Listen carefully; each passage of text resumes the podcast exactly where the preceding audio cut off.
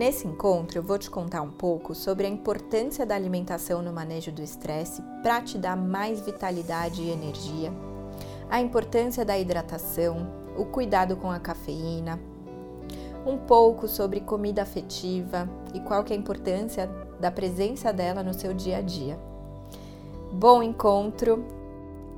Qualquer dúvida que você tiver, é só entrar em contato comigo no meu Instagram, arroba Nutri.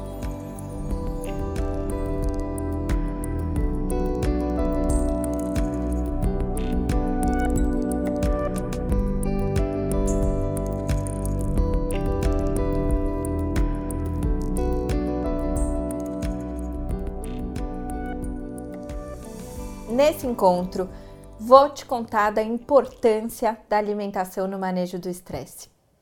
O alimento vem como a cura, como combustível, a gasolina para te dar mais vitalidade, energia, disposição, foco, atenção, memória, para te dar mais a imunidade que o estresse geralmente derruba, para te ajudar no sono, para te ajudar na liberação da serotonina, que é o que te dá a sensação de bem-estar, de relaxamento. Então, é importante que você, primeiro, priorize uma alimentação orgânica, fresca, da região, da estação, alimentos que sejam é, o mais natural possível, né?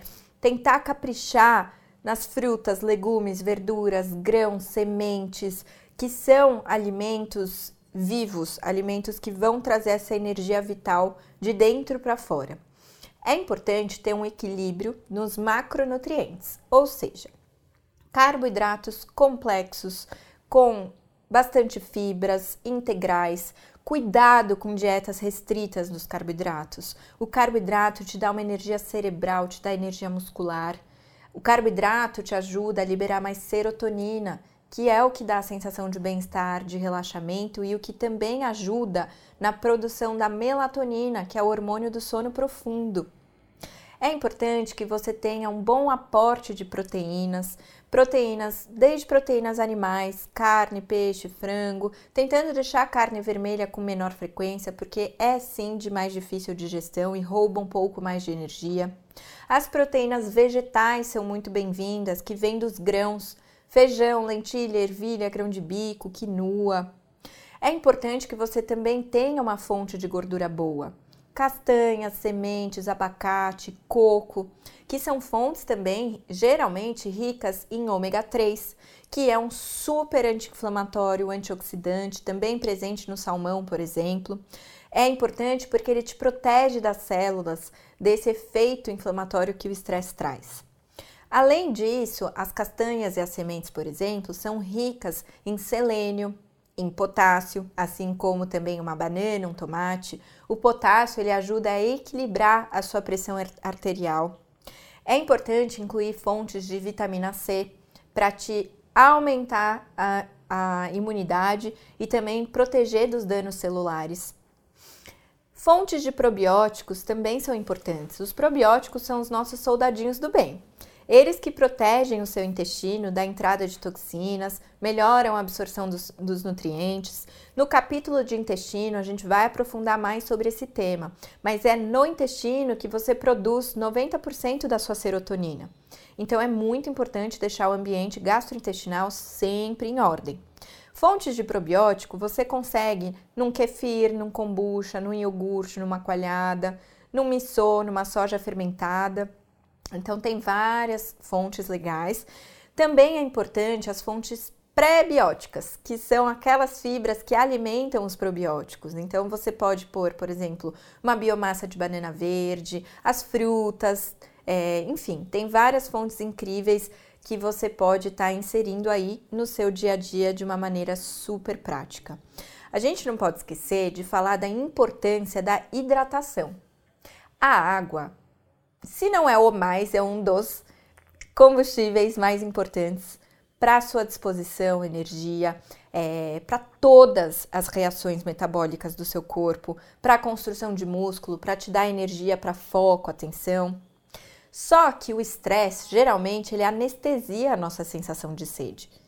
É muito comum a gente esquecer de beber água durante o nosso dia porque a gente tem muito estímulo. Só que, o que, que é importante? Primeiro, saber que a sede já é um estado de emergência. Quando você sente sede, já é o corpo te, vindo te avisar que está faltando água. Só que mesmo quando vem o sinal da sede, se toca o celular, alguém te chama, vem é, algum e-mail, a gente esquece. Mesmo dentro de casa, a gente não fica indo atrás da água. Por quê? Tem muita, muitas outras coisas importantes para a gente se preocupar. Só que tenho certeza que você deve confundir um sinal de cansaço, uma irritabilidade, uma dor de cabeça, porque você está num estado desidratado. Então, concretiza, deixa uma garrafinha com você para onde você for. Eu falo que garrafinha é um bichinho de estimação. Aonde você vai, ela tem que ir atrás de você. Porque assim você vai bibericando ao longo do dia, você tem noção de quanto de água que você está bebendo. Já te ajuda a pensar, ó, tem uma garrafinha aqui de 500 ml, então vou encher ela quatro vezes no meu dia. Já tá valendo. Outro, outro tema importante para a gente conversar aqui é em relação à cafeína. O café, ele é muito polêmico. Sim, a cafeína tem alguns benefícios para o nosso organismo. É termogênico, estimula o sistema nervoso, tem uma ação antioxidante.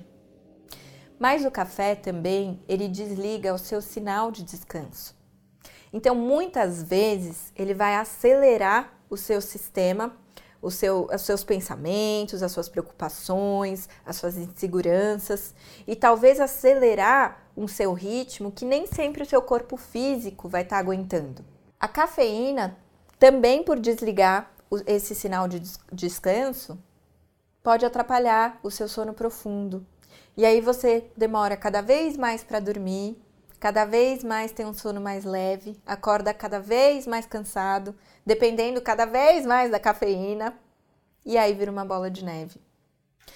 Hoje existem até testes genéticos que é, avaliam o como você metaboliza o café, porque de fato é muito individual. Tem pessoas que tomam um cafezinho de manhã e já não conseguem dormir à noite. Assim como tem pessoas que tomam 10 cafés, inclusive um 10, 11 da noite, e dormem numa boa. Mas independente, essa questão de desligar o sinal da, do descanso vai estar tá sempre presente. O que muda são os efeitos colaterais da cafeína. Então, tem gente que tem tremedeira, taquicardia, que são os efeitos similares que, os, que o estresse traz, só que intensificados. Então, reavalie, faça um desmame. Hoje eu tomo cinco cafés, começa a tomar quatro, na próxima semana três, dois.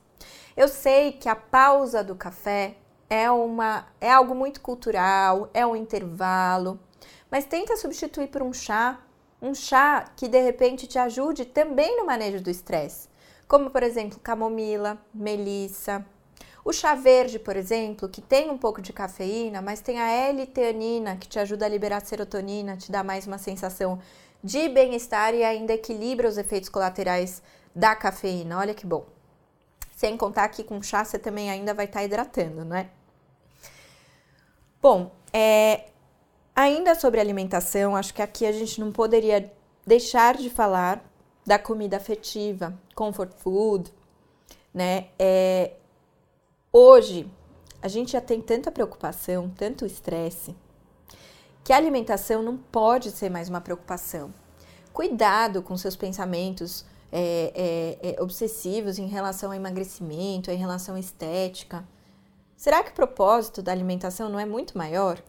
Que hoje as pessoas querem fazer tudo de uma maneira perfeita, mas aí é uma cobrança tão grande que começa a entrar com uma restrição, que essa restrição talvez baixe mais a sua imunidade, te dê mais uma irritabilidade, né?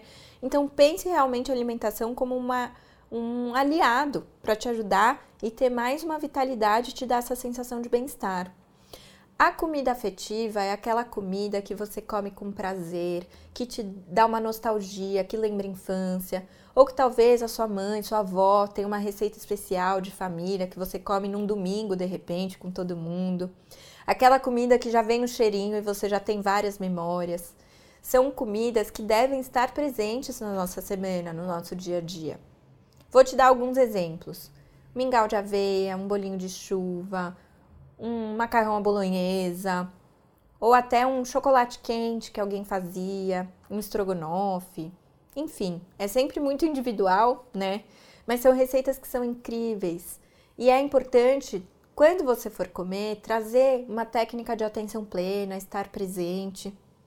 Num próximo encontro, eu vou te dar algumas dicas de como trazer o mindful eating, como estar presente no momento da alimentação. Porque esse tipo de comida acolhe a alma, te dá uma sensação de prazer, de bem-estar, que é uma sensação que também cura o seu estado de estresse. Então, essas são as dicas, as, um pouco do caminho para você começar a colocar em prática na sua rotina e já sentir essa melhora no seu estado de estresse. Espero que tenha ajudado. Nos vemos nos próximos encontros com mais dicas e ferramentas incríveis. Até o próximo!